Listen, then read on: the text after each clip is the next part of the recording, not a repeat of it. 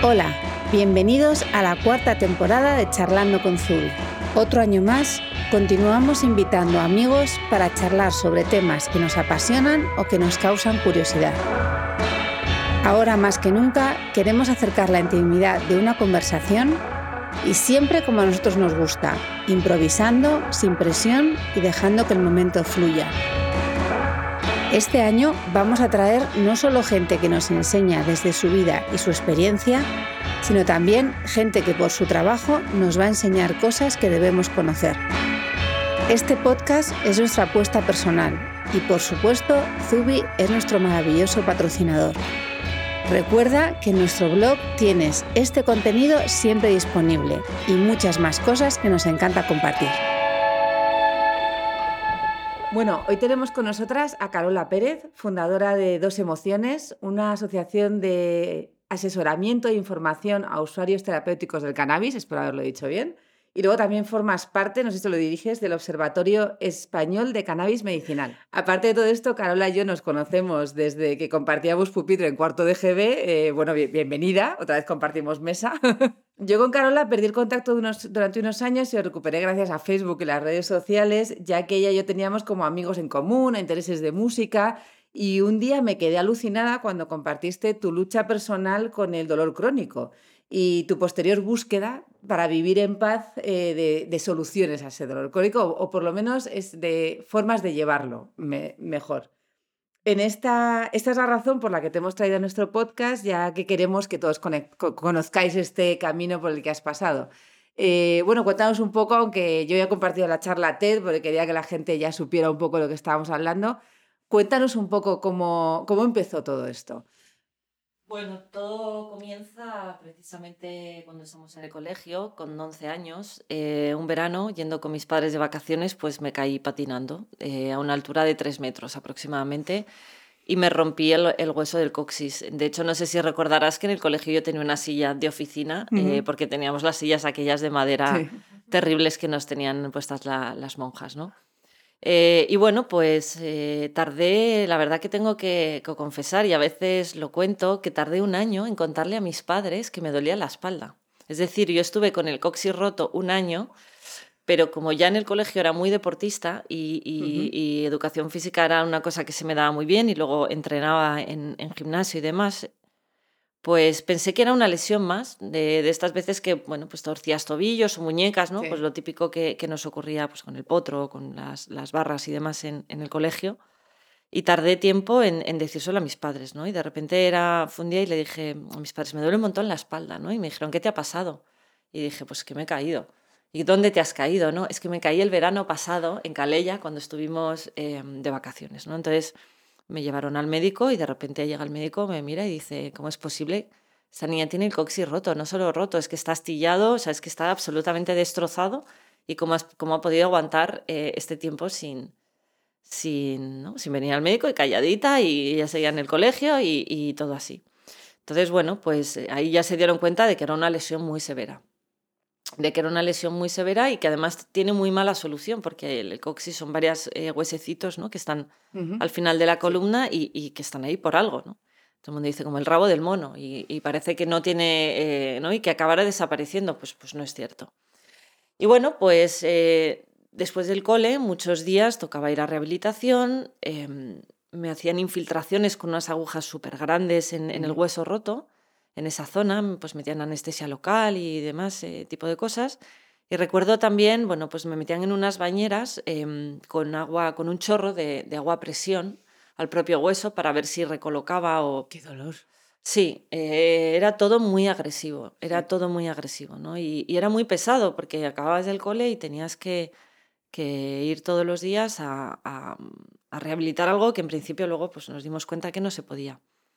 Y ya con 18 años, eh, porque yo tardé mucho en, desarrollarme, ¿no? Y crecí tarde y, a los 18 años, pues ya el médico que todavía me trata, por cierto, este señor, fíjate si ya han pasado años, todavía sigue pasando consulta ahí en la Ruber, el doctor Sopesen, y, dijo, eh, la última solución es quitar el coxis, ¿no? Y dijo, pero yo no lo voy a hacer, porque sé lo que va a pasar pero también cierto era que ya me costaba muchísimo estar sentada, pisaba nervio ciático, era, era muy complicado, ¿no? y estaba en El- primero de carrera. El dolor es algo que, bueno, todos nos quejamos del dolor, pero eh, yo recuerdo el día que, una de las veces que te he visto además hablar, que decías que tu dolor es de un 8 sobre 10. Sí, O sea, y eso es algo para nosotros que probablemente con un 1 sobre 10 estamos ya eh, diciendo que no podemos ni movernos ni subir una escalera. eh, esa medición del dolor que me parece, o sea, es el gran desconocido por un lado, porque además cuando preguntas a la gente lo peor que le puede pasar la vida es el dolor, y, y tú convives con él, lo mides además, lo, lo miras a la cara, o sea, y el resto lo miramos como dame algo que me está pasando algo. ¿Cómo se mide el, el dolor? Cada uno tenemos una escala, ¿no? El dolor empezaría en el 1, ¿no? Y el 10, en el 10 es cuando yo ya pierdo el conocimiento y me caigo, ¿vale? sea. Entonces, eh, por ejemplo, hoy estoy en un 9, 9 con algo, o sea, en- me ha costado vestirme, me cuesta concentrarme para hablar, de hecho, en los ojos sí se me nota, ¿no? La gente que me conoce, lógicamente se da cuenta, pues, te cuesta muchísimo concentrarte, porque claro, estás recibiendo una señal tan agresiva, ¿no? Em, que, que- que te cuesta concentrarte, te cuesta encontrar las palabras, te molestan las luces, los ruidos, tienes que estar a unas temperaturas eh, adecuadas para no perder la cabeza, básicamente, ¿no? Porque es, em, e- e- es, ¿no? Cuando alguien le, le- le dice, ¿cómo vives? ¿no? Y ahora dice, tienes dolor ahora mismo, ¿no? La gente todo el rato te pregunta, ¿y ahora te duele? Y tú, claro, Siempre. Claro, es todo el tiempo, ¿no? Y le digo a la gente, ¿cómo es vivir con dolor neuropático? Y dices, bueno, ¿cuál es el peor dolor que han sentido en tu vida? ¿no? Pues mucha gente te dirá un cólico nefrítico, un dolor de muelas muy agudo. Dices, pues imagínate una menstruación fuerte, ¿no? Pues imagínate tener que convivir con ese dolor y hacer vida a diario. Y que además el dolor vaya eh, subiendo y bajando momentos del día en los que tú además no puedes controlar. Porque además el dolor neuropático, como tiene un componente nervioso, em, no es como si te ha roto una pierna, ¿no? Que si apoyas te duele, si estás en... No, la neuropatía es un tema, eh, sistema nervioso absolutamente. Y yo no puedo controlar qué va a pasar dentro de una hora, dentro de dos o dentro de cinco. Más o menos puedo saber por dónde van los tiros, más o menos ya sé medicarme para, o sé aislarme de mm, 15 minutos de donde esté, hago una serie de ejercicios y vuelvo, lo que sea. Pero para la gente que nunca ha sentido dolor es imposible Ujú. imaginar cómo es vivir todos los días de tu vida con un dolor así y además saber que no tiene cura y que cuanto más tiempo pasa, más cansada te encuentras, más cansancio vital sientes, más cansancio mental sientes y más cansancio físico, ¿no? Pero bueno, pues aquí hemos llegado y, y todo esto para mí ha sido un sufrimiento horrible y una bendición grandísima a la hora de poder ayudar a otras personas a, a entenderlo, porque al fin y al cabo tengo 42 años, son 30 años de dolor. Con esa operación de los 18, ellos se supone que iban a conseguir paliar ese, ese, dolor. O sea, era como, si quitamos la parte que duele, ya no debería doler nunca más. O, o algo así. Esa es la idea de la operación. Esa era la idea es- y fue absolutamente lo contrario. O sea, la- esa operación lo que hace es que empeora aún más, aún más las cosas. ¿no? Y a partir de ahí, a esa, esa edad de los 18 años, es donde empieza realmente... O sea, yo el calvario de niña le, recuerdo de una forma y después de esta operación ya lo recuerdo de otra, porque el dolor cambia, ¿no? Eh, hablamos del dolor como si fuera una sola cosa, pero hay muchos tipos de dolor, ¿no? El dolor quemante, el dolor seco, el dolor punzante, el dolor electrizante. eh, hay un montón de matices dentro del dolor y se empieza a complicar todo muchísimo después de la operación. Es por eso que mi médico que me trató de niña dijo, yo no me hago responsable y no la opero porque sé que no va a quedar bien. Y de hecho luego todavía me sigue diciendo, ahora voy a verle mañana mismo, cuántas mujeres has ayudado y cuánto aprendimos de ti de no hay que quitar nunca los coxis a, a las mujeres sobre todo, ¿no? Por todo el tema de terminaciones nerviosas que hay en la zona, etcétera, etcétera. Porque lo que hiciste es irte a otro médico, ¿no? A otro especialista. Nos fuimos a un cirujano, eh, sí, en la Fundación Jiménez Díaz y creo que cobró 11 millones de pesetas entonces por aquella operación y nunca había quitado un coxis antes encima. Nos enteramos más tarde. Entonces, la operación está bien hecha, simplemente los coxis no se quitan. Ujú. Y, y, lógicamente pues queda un efecto secundario que es un dolor neuropático, que ahí es, eh, que es mucho más incapacitante mentalmente, sobre todo que un dolor mecánico, un dolor seco, ¿no? Entonces, eh, ahí empezó el declive, mm, Ujú. Bueno, el declive por un lado y por otro lado, pues mi, mi camino de, de, de ver cómo luchar contra, no luchar contra, sino adaptarme a, básicamente, porque yo no, por mucho que me enfade con mi dolor, va a seguir ahí, cuanto más me enfade, más dolerá, y eso es así, ¿no? Porque el tratamiento habitual es un tratamiento farmacológico a través de pues, los medicamentos que calman el dolor, ¿no? Que es como, me imagino lo que, lo que te daban entonces, ¿no? A ver, claro, el problema vino que, porque después de esta operación me empezaron a medicar con sustancias muy fuertes y yo era muy joven. Estaba estudiando en la Universidad Europea la licenciatura en comunicación audiovisual y, y yo iba a la universidad a Villaviciosa con un cojín de Mickey Mouse, porque entonces no teníamos cojines adaptados para, para este tipo de, de, temas, ¿no? Estaba Internet surgiendo, o sea, es que tampoco había... Sí. Y tenía que ir hora y media hasta Villaviciosa y hora y media de vuelta y me acaban de quitar el coxis y iba con un, un flotador rosa de Mickey Mouse a todas partes. Y la gente decía, ¿tienes hemorroides? Y tú, no, es que no tengo coxis, ¿no? y, y bueno, entonces bueno, pues eh, el camino comienza cuando dicen, bueno, ha quedado un daño neuropático, vas a tener que vivir así siempre, que eso es ahí cuando te pega el hachazo brutal. Em, y, y, entonces empiezan, pues esto, opiáceos, benzodiazepinas, anticonvulsivantes, antiepilépticos, pues llegar a tomar 30 pastillas al día. En, muchas, en, muchos casos, eh, una pastilla ayuda a los efectos secundarios de la otra pastilla y entonces en muchos casos empiezas como, me imagino, que esta es muy fuerte, por tanto luego puede producir esta, así que te doy otra pastilla para esto. Entonces, lo que tú decías, ¿acababas con cuántas al día? Pues eh, 30 a 32 pastillas al día. O sea, claro, que yo era como, o sea, el pastillero enorme. Llevaba... Era una bolsa, o sea, igual que era hoy con un cojín, con un, bolso. bolso cojín, eh, entonces llevaba una bolsa de, de pastillas. Eh. Pero el, el, problema es que estas medicaciones son altamente adictivas, ¿no? Mm. Entonces es como la morfina es buenísima, pero claro, es buenísima. Eh, a corto plazo y en una situación controlada, pero si tienes 20 años y te están empezando a dar estas medicaciones, lógicamente haces tolerancia muy rápido y necesitas cada vez dosis más altas, más, más altas y cada vez más pronto. Y de repente te encuentras que vives con una neuropatía y que eres adicta uh -huh. y que has tenido dos sobredosis. Uh -huh. Una de tranquimacín y otra de opiáceos. No, no buscadas por ti, sí. sino que simplemente Tú vas pidiendo más porque tu cuerpo se acostumbra y, y, es verdad que, claro, ahora estas situaciones igual pueden estar un pelín más controladas, pero hace, hace años pues no lo estaban y, y aquello se fue de las manos. Hay un momento en el que tú dices, hasta aquí he llegado, o sea, así no se puede vivir. Me imagino que eso debió ser un poco la fase. Esta no es vida. Tiene que haber otra cosa. Bueno, yo previamente pedí ayuda a mis padres para morir en varias ocasiones. Yo me sentaba con mis padres y les decía, no puedo más.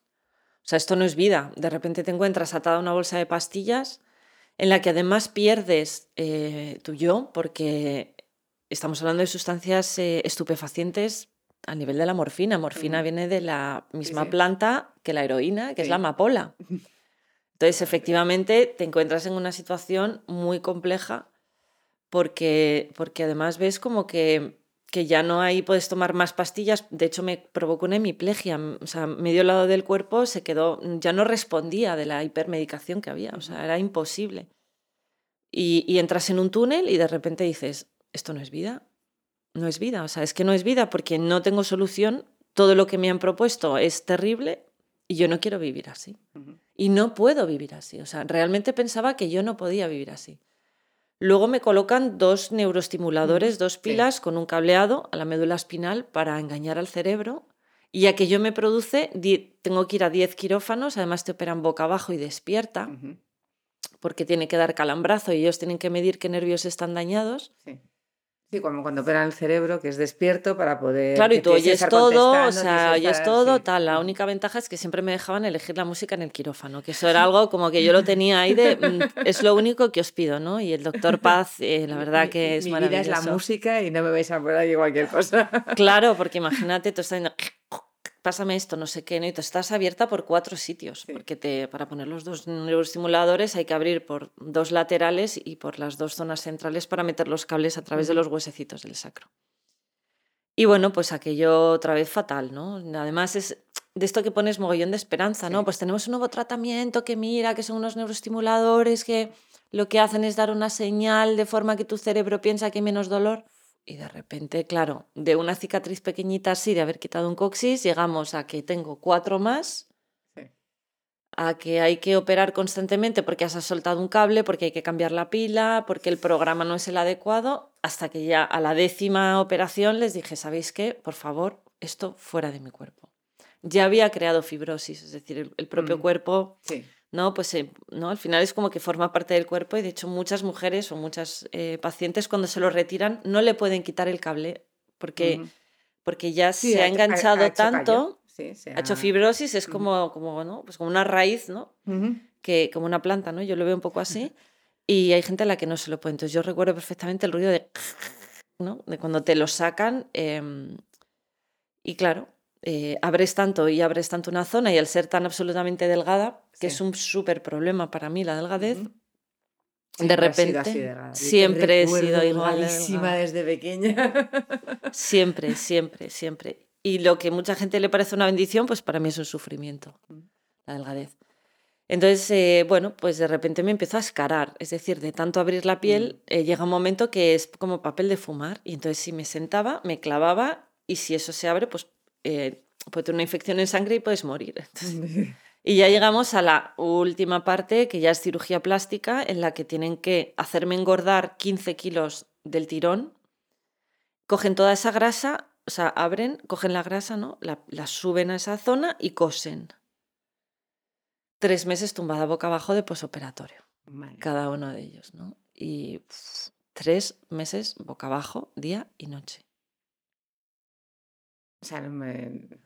No nos lo podemos No imaginar. O sea, te quedas un día en la cama y ya estás que no puedes con Totalmente. O sea, tres meses boca abajo. Y las dos últimas fue así, ¿no? Entonces, ya estás cansada, claro, es, eh, mm, estás cansada y además nunca sabes cuándo te va a tocar el siguiente. Intento no perder peso, pero el propio dolor te quita el apetito, porque cuando tienes tanto dolor, ¿cómo vas a comer con tanto dolor? Sí. Y bueno, ya aquí estamos, pues nada, eh, Disfrutando de la vida lo que se puede, que yo creo que, que es lo interesante, ¿no? Y, y de todo el aprendizaje de, de este camino que ha sido terrible. Pero bueno, lo bueno es que el cerebro además, o en mi caso por lo menos, yo muchas de estas cosas no las recuerdo vivamente, ¿no? Mis padres, mis amigos cercanos las recuerdan muy bien, pero lo bueno es de haber estado tan drogada es que, es que tengo muchas lagunas de años, de enteros de mi vida, en los que yo estaba de gira, estaba trabajando, mm, era directiva en Vértice, pero no sé, bueno, pues lógicamente afecta a la memoria todas estas medicaciones y, y no sé muy bien cómo lo hice, pero lo hice, lo hacíamos muy bien y salía en todos los conciertos, las giras y los artistas fenomenal. Pero bueno, ahora estoy más presente, estoy más consciente y, y todo ha cambiado, ha dado un vuelco brutal. Sí, porque cuéntanos, a pesar de todo esto que estás contando, este sufrimiento, eliges una carrera bastante, bastante movida. ¿A qué te has estado dedicando? Bueno, sigues dedicándote un poco también a Bueno, es hoy. que yo ya en el colegio ya empecé a hacer un programa de radio en, en una radio en Hortaleza, ¿no? Es decir, ya la música era tan importante en mi vida que, que creo que fui una de las primeras mujeres que, que entró tan joven en una radio local a, a hacer un programa de rock, además, de, de thrash metal. Y, mm, y decido pues estudiar comunicación audiovisual, porque mi vida iba a que yo quería hacer radio, que yo quería... Bueno, si es que siempre me gustó, o sea, es que la música siempre fue aquello que me... Yo siempre he dicho que es ese hilo que me agarra la vida, ¿no? Eh, la música. Y efectivamente es la carrera que menos le convenía a una espalda como la mía, ¿no? En la que no hay horarios, en la que todo es súper intenso, en la que hay emociones preciosas y también terribles, de éxito, de fracaso. Pero, pero bueno, el hecho de haber eh, sido jefa de prensa de tantísimos artistas, de haber sido tour manager de, y luego pues el haber sido coordinadora de festivales que ahora mismo siguen como el de Code, ¿no? O sea, ser la primera mujer que, que coordinaba un festival entero, ¿no? Toda parte de Mm. producción, comunicación, eh, booking, ticketing, eh, seguridad, bueno, todo eso. ¿no? Y, y bueno, pues era algo que, que se me daba bien y que, y que ha formado parte de, de mi vida hasta que justo en la operación 11 me, yo iba con un médico de gira para que me fuera pinchando para poder seguir trabajando. Madre mía. Y mi médico iba conmigo de gira y llegó un momento que me dijo, vas a morir. O sea, no, mm, que sepas que no puedes seguir. Encima era en el momento más bonito de mi carrera, ¿no? O sea, cuando la industria de la música es bastante complicada, Mm. es bastante cruel y es muy bonita a la vez. Y desde los 18 ¿no? hasta los 30 y pico, de repente estás, pues eso, en Vértice 360, dirigiendo todo el apartado de directo con José María Irisarri, con todo el equipo y pues eso, desde hacer un concierto de Jacobeo de Jean-Michel Jarre en el propio Bradoiro, que si tirábamos una piedra nos mataban, y jugándonos dos millones de euros, a producir pues 60, 70 conciertos al año en teatros y con artistas muy, muy, muy, muy importantes, ¿no? Pero bueno, eso es lo que me mantenía, es lo que me daba ganas de vivir realmente el, el trabajo, ¿no? Y tú para sobrellevar todo esto lo que haces, cuando tú dices, ya está aquí con los medicamentos, operaciones, operación 11, y dices, voy a investigar. O sea, esto tiene que haber otras cosas al margen de lo que me están diciendo que es lo único que puedo hacer. Y te pones en plan investigación a, a, todo. Bueno, tengo que confesar que yo le tenía mucha manía al cannabis. Era, era una sustancia a la que le tenía mucha manía porque había tenido una pareja que abusaba de, de la sustancia y veía el efecto, ¿no? De no me gustaba el olor, no me, no sé, ¿no? No, no me llamó nunca la atención, no era una sustancia que utilizara para nada. Y en mi caso fue que me lo dieron por desesperación, porque ya estábamos rebajando ese nivel de medicación en el, en el CAT, porque tienes que ir a un centro a desintoxicarte, claro, por supuesto. Y, y, me lo dieron, o sea, yo no fui a buscarlo. En este caso fue alguien que me lo ofreció.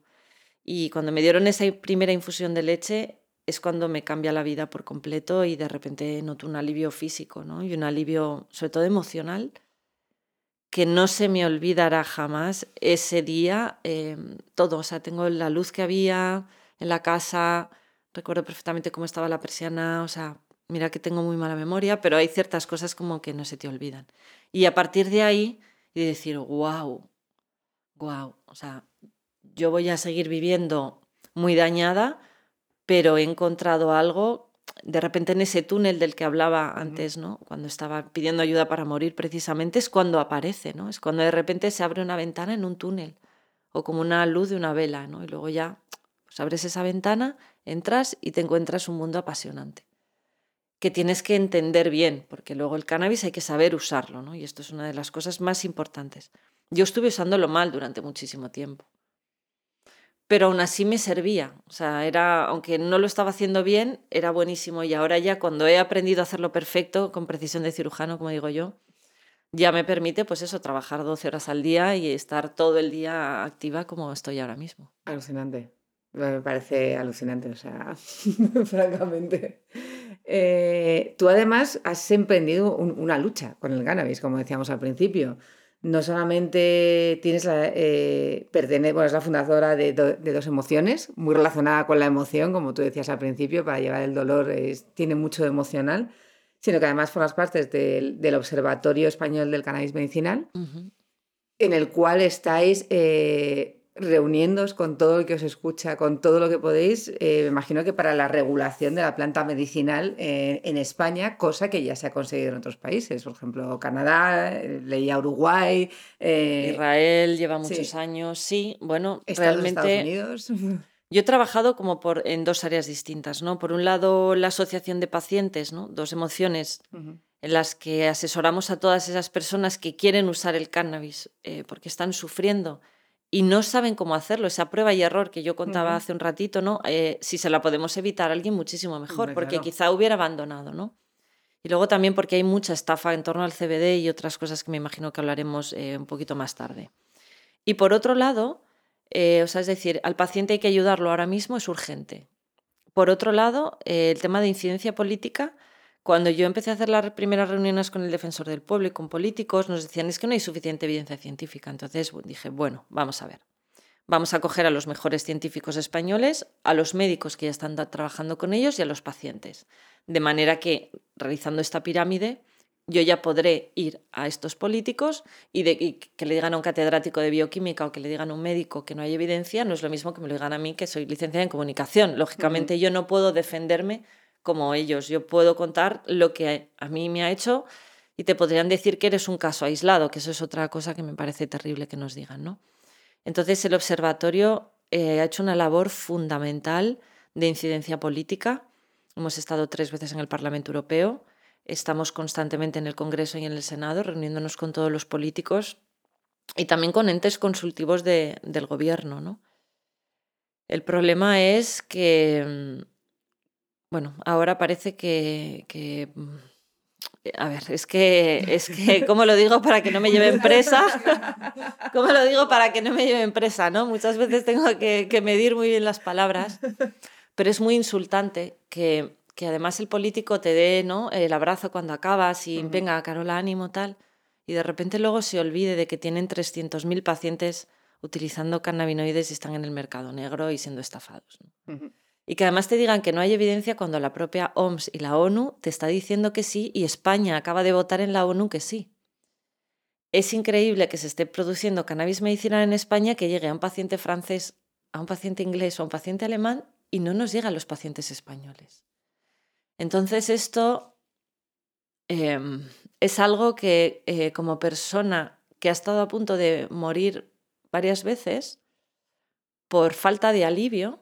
Saber que este alivio existe y que por un tema de falta de voluntad política y de dinero fam- de las farmas y de otras otras historias, pues eh, estén mirando para otro, están mirando hacia otro lado, ¿no? Y, y además sabemos también por otro lado que Europa, que España es la huerta de, cultivo de cannabis de toda Europa, es decir, todo el cannabis que se consume en Europa está cultivado en España y toda esta gente puede ir presa en cualquier momento, se está gastando un montón de dinero en recursos eh, judiciales y, y policiales.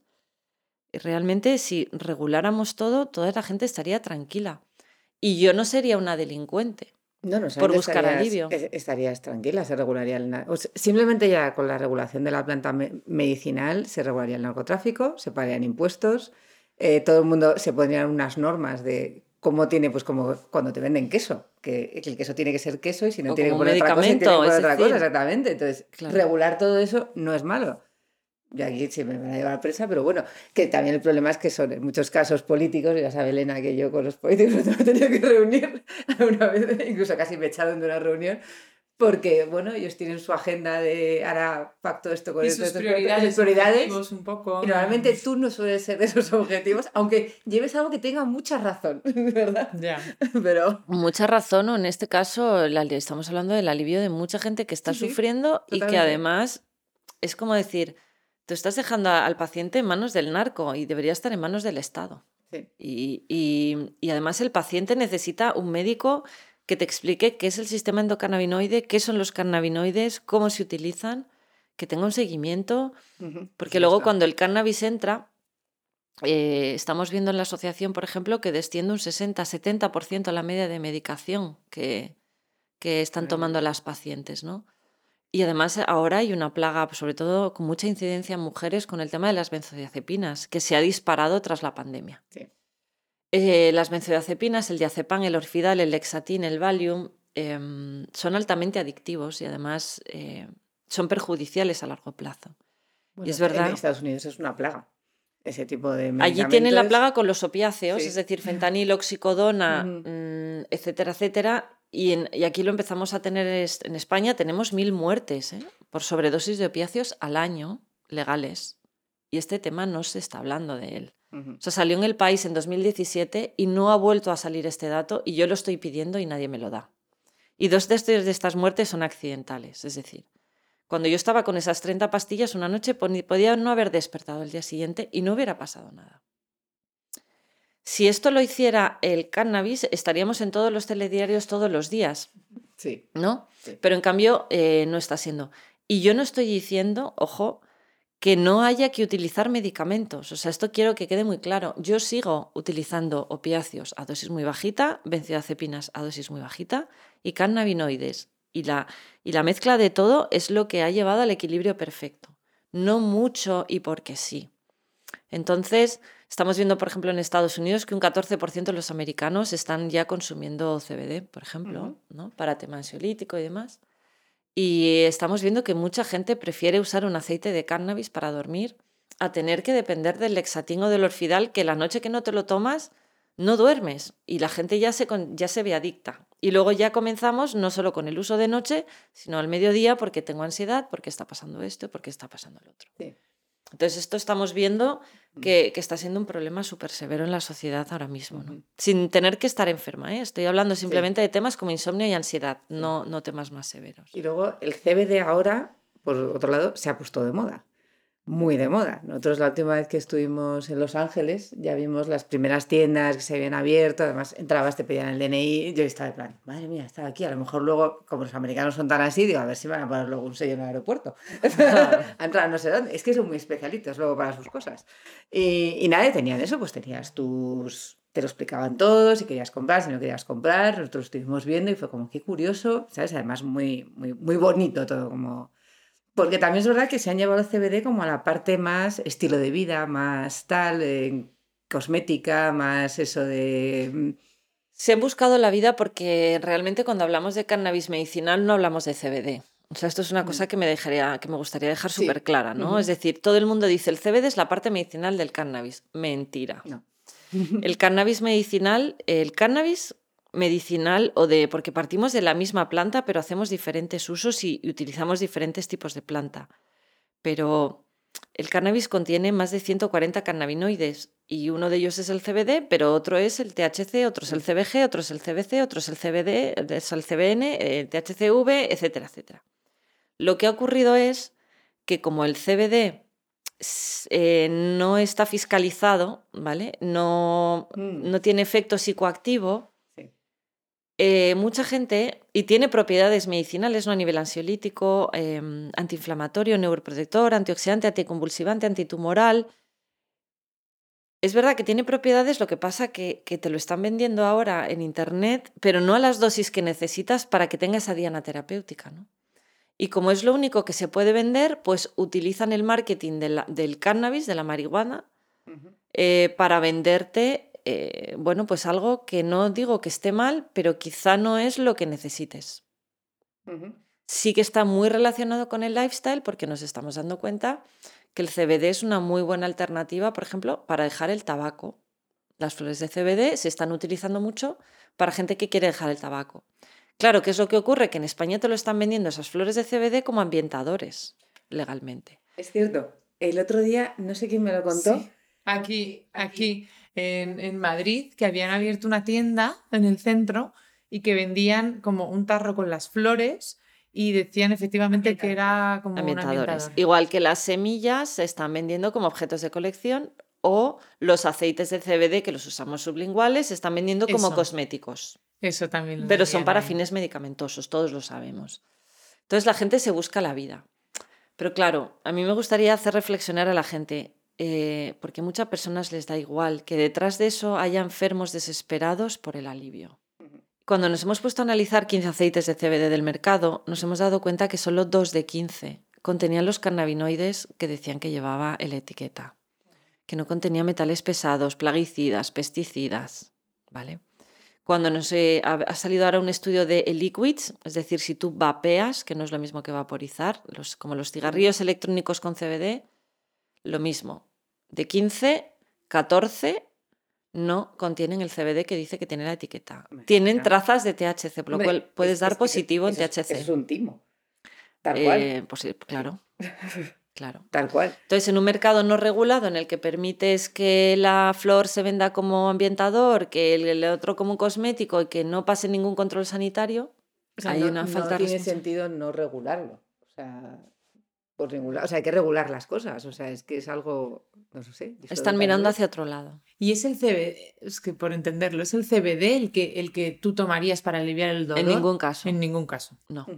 Es decir, yo utilizaría una combinación en la que el CBD estará presente, pero una persona con cáncer, una persona con fibromialgia, endometriosis, dolor, esclerosis, ELA, eh, algo severo, necesita THC sí o sí. Y me da mucha lástima que em, esta gente que está vendiendo CBD le está prometiendo algunas propiedades, no se da cuenta que muchos de estos pacientes pueden comprar el CBD y como no va a satisfacer lo que ven, por ejemplo, cuando yo cuento qué me hace el cannabis, desechan el tratamiento con cannabis para siempre. Y están haciendo un daño terrible. y detrás de esto hay personas que sufren. cómo tomarlo. Mm, bueno, es que falta, es verdad que faltan muchos estudios y luego es verdad que el CBD para que haga estos ciertos eh, temas antiinflamatorios, ansiolíticos o demás, tiene que ser a unas dosis mm. que no son las que contienen los aceites que estamos mm. viendo online, ¿no?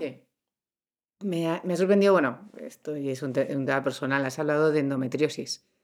Yo tengo endometriosis y además estoy operada y durante muchos años lo pasé fatal y también con un dolor, como tú dices, muy continuo, muy tal.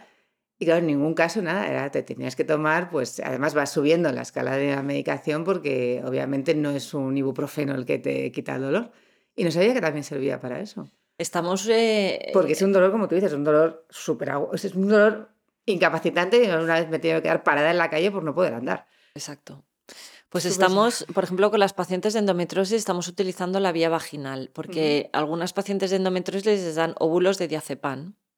Bueno, pues los óvulos de THC y CBD están funcionando muchísimo mejor que los óvulos de, de diazepam. O sea, incluso, porque claro, tenemos que hablar de cómo usar el cannabis, ¿no? Eh, Los aceites son una forma, la vaporización con aparatos especiales que hayan pasado por estudios, eh, esto es muy importante. La vía tópica, fenomenal también. Y la vía vaginal está funcionando súper bien. Y los lubricantes para tema de sexualidad están siendo también increíbles. Pero vuelvo otra vez al mismo punto. No CBD única y exclusivamente. La cuestión es eso, que como no se puede hacer, eh, no se puede trabajar con THC, pues te están vendiendo esas propiedades del CBD que puede que te alivie un poquito, pero es como coger un vaso de un, oc- de un océano, ¿no? Yo quiero el océano entero, Claro. no quiero el vasito. Pero en endometriosis los resultados, tanto en preclínica como en clínica, están siendo brutales, brutales. Estamos muy contentas de ayudar a tantas ello. mujeres. Y tú además de aprender todo esto de los cannabinoides, tú además eh, eh, buscas más cosas, porque como tú bien has dicho, hay una parte emocional en el dolor y una parte emocional que, que es la que no trata nadie prácticamente, en el cual el estar en calma, eh, esos minutos que tú decías a veces cuando ves que te viene algo, el, bueno, primero saber que está viniendo, cómo está viniendo, asumirlo y, y además haces muchas más cosas, porque yo recuerdo haber leído hace años, pues eso, que empezaste con meditación, que eso mezclado, o sea, no solamente es esta parte, sino también una gran parte de trabajo personal. Sí, eh, la parte farmacológica es muy importante, pero no es todo. Mm, Para mí ha sido fundamental el, el tener que entrar en entender cómo funcionaba la mente, por qué, porque claro, yo, yo de repente pensaba, ¿no? Digo, pues si la lesión es la misma y de repente un día estoy aquí, otro día estoy aquí, allí, allí, a tal, ¿qué pasa, no? Y pues, yo al final soy la misma, ¿no? Y de repente, bueno, mm, tengo la gran suerte de, de conocer a, a Lama Jimpa, a un lama que cuando me conoce se queda fascinado con, con mi historia y se queda fascinado con el trabajo que realiza Dos Emociones, porque le parece, ¿no? Decía, has creado una asociación budista sin saberlo, ¿no? Entonces, y me fui para resolver un asunto porque me llamaron para hacer una consultoría allí. Me quedé cinco días eh, eh, con el lama y, y cuando me dices, ¿cómo es posible que hayas aguantado tres meses boca abajo, día y noche a 42 grados con 200 grapas? Pues ha sido gracias a la preparación eh, que he recibido por parte de los lamas, ¿no?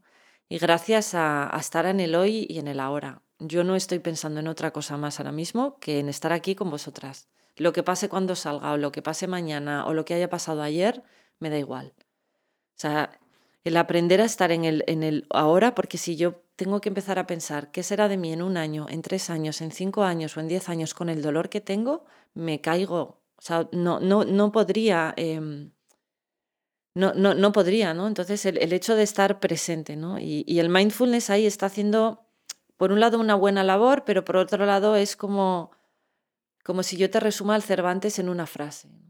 Y, y para mí, por ejemplo, ahora en, en abril estoy deseando ya eh, retirarme 10 días en absoluto silencio, sin teléfonos y nos dedicamos 12 horas a, a la meditación y, a- y al estudio, ¿no?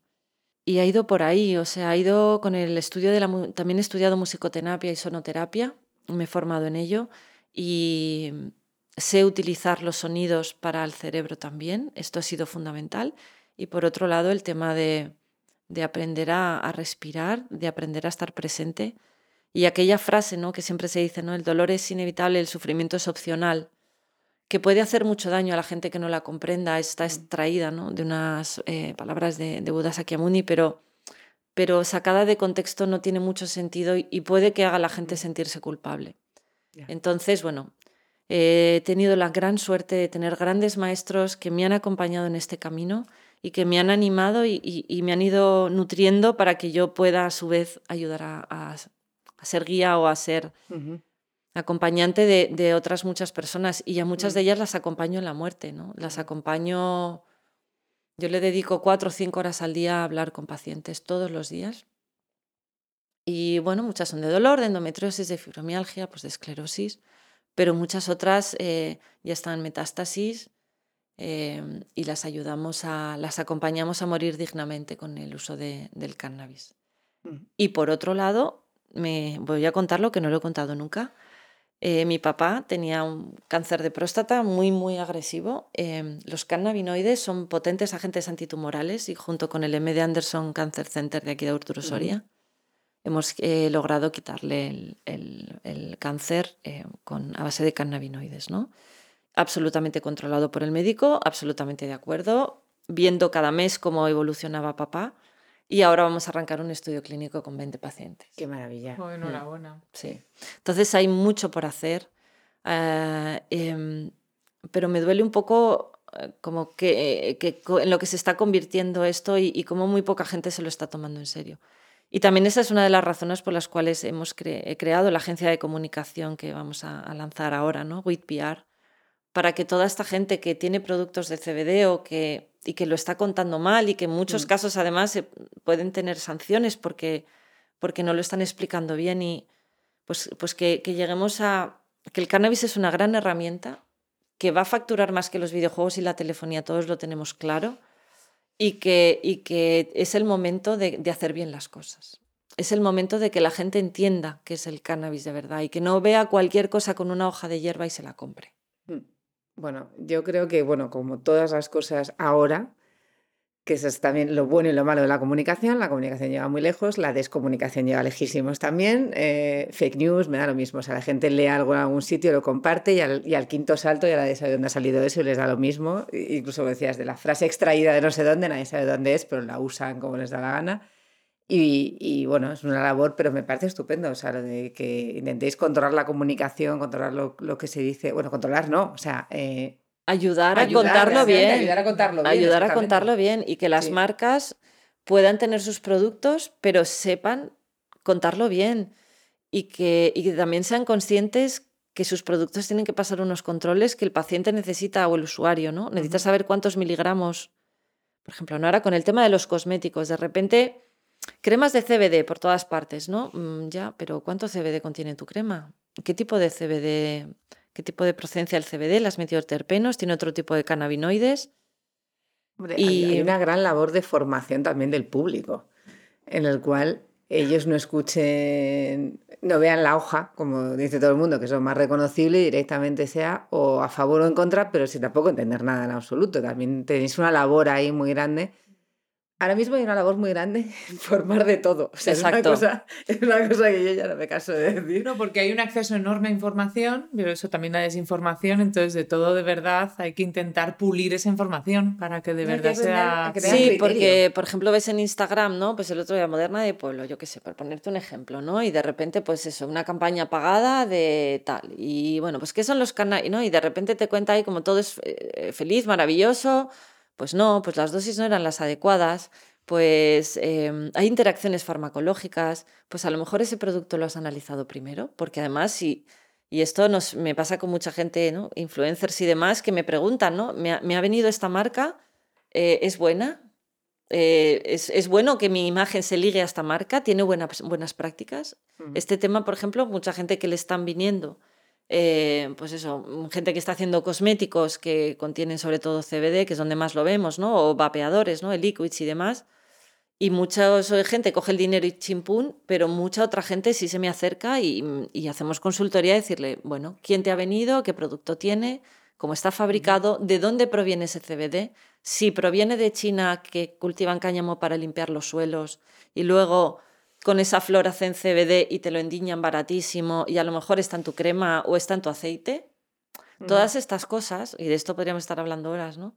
Mm. Pero todas estas cosas son fundamentales. Y hay ciertos influencers o ciertas personas con, bueno, pues que tienen muchos seguidores en redes sociales que directamente dicen que sí porque ven la hoja de hierba y se creen que ya está, pero hay otra mucha gente que dice que sí, pregunta y dice, mira, Carola, a mí ha venido esto, esta, esta gente trabaja bien, lo hace bien, contiene la cantidad de cannabinoides que dice que contiene, ¿no? Y yo creo que, que también es importante saber a que a mí me ha venido mucha gente a ofrecerme pues eso, De todo. de todo, De y, todo. y, lógicamente yo ahora mismo, para mí lo importante es centrarme en la labor de comunicación, que el paciente, Mm. que la asociación siga funcionando, que Dos Emociones es un proyecto que lleva ya seis años, hemos ayudado a más de 2.000 pacientes, que el observatorio desaparezca en cuanto esto se regule Sí, eso será una gran noticia. y que los tres ensayos clínicos que estoy intentando sacar en marcha, este de, de cáncer de- mm, por un lado y otros dos de, de temas de dolor, eh, uno además en el Hospital de Parapléjicos de Toledo, me parece un sitio, El sitio. me parece que es el sitio, porque además luego te das cuenta que, por ejemplo, en el Hospital de, de, de parapléjicos, bueno, de lesionados medulares de Toledo, mejor dicho, eh, todos los de la, bueno, toda la gente pasa hierba, ¿no? Y al final en el propio hospital huele a hierba según entras todo el rato. Entonces es, pues ya que el paciente lo va a hacer, ¿por qué no le damos un buen dispositivo para que Sí. lo haga bien? ¿Por qué no le damos un buen cannabis que Y lo estudiamos. no además, contenga o sea, hongos? Claro, porque hay peligros dentro del cannabis. O sea, por ejemplo, si tú coges un cannabis que te contiene un hongo, porque es una flor, Sí. ¿no? un fruto, si ese hongo te llega al pulmón tienes un problema bastante severo. Puede estar manchado de coli, puede... mm, Entonces, mm, ya que lo van a hacer, que lo hagan bien, ¿no? Y que recojamos esos datos y que sirvan para otros. Y, y esa es un poco ahora mismo... Mm. Y la agencia de comunicación, pues eso también, ¿no? De, de ver que esto se está haciendo gigante y que, y que estamos en el momento de hacerlo bien. Sí. Porque un- un- si lo haces bien, todo irá bien. Mm. Si lo haces mal, pues puede que sí, que pegues el petardazo o lo que quieras, pero la vida, no sé, a mí esa visión cortoplacista Sí. no, no va mucho conmigo, ¿no? Yo soy muy de profundizar y meterme ahí a tope. Pues nada, o sea, yo creo que hemos repasado un poco todo. eh, te deseamos muchísima suerte. Desde aquí ya sabes que siempre estoy ahí detrás para lo que necesites. Y que esperamos que tanto los estudios como todo eh, salgan de maravilla. Vamos a dejar enlaces a todo en nuestro blog y en nuestro podcast para que la gente también. Nosotros siempre decimos desde aquí que lo importante es formar, que lo importante es en- enseñar y que luego la gente tome decisiones con criterio. O sea, para mí lo importante es eh, que la La gente información es poder. que la información Exacto. es poder y la información es eso, para que tú tengas luego criterio y digas, no lo quiero, por lo que sea, porque nada. no me da la gana. Y además ¿Ya el cannabis no es una panacea, o sea, No, ese no, es otro tema que hay que tener en cuenta y que no todos los pacientes que prueban el cannabis les funciona. Ahora, aquellos que nos funciona, de verdad que nos cambia la vida. Por eso hay que hacerlo bien. Y Mm. creo que es una opción terapéutica más y eso, somos 3 millones de españoles con, con neuropatía, ¿no? Hay un Solamente por eso ya. 17% de la 17. población española sufre dolor. eh, ¿Cuántos pacientes de cáncer están pasando unas quimios terribles, no? Mm, Y podemos ayudar a que coman, a que duerman, a que rían, ujú, a que descansen. ujú. Y bueno, pues yo creo que eso no tiene precio, desde luego. Pues nada, espero que sigas ayudando a tantísima gente y que esto sirva para otro granito de arena más y que al final hagamos una montaña enorme. Muchísimas gracias a Mil vosotras. gracias. Un placer. Hasta luego. Hasta luego. Muchas gracias por habernos elegido de nuevo para pasar un rato de tu tiempo. Para nosotras también ha sido un placer enorme pasarlo contigo. El equipo del podcast de Zubi, capitaneado por Elena y por mí, con Sergio en sonido, esperamos haber estado a la altura. La música de este podcast es un regalo de Lulatón, nuestros compositores de jingles favoritos que desde Japón nos acompañan desde el primer día. Si te ha gustado y crees que le puede gustar a otros, compártelo. No hay nada mejor que recibir un regalo porque alguien se acuerda de ti. Tenéis todos nuestros podcasts en nuestro blog, iTunes, Spotify y otras plataformas. Gracias de nuevo por estar aquí. Nos vemos muy pronto.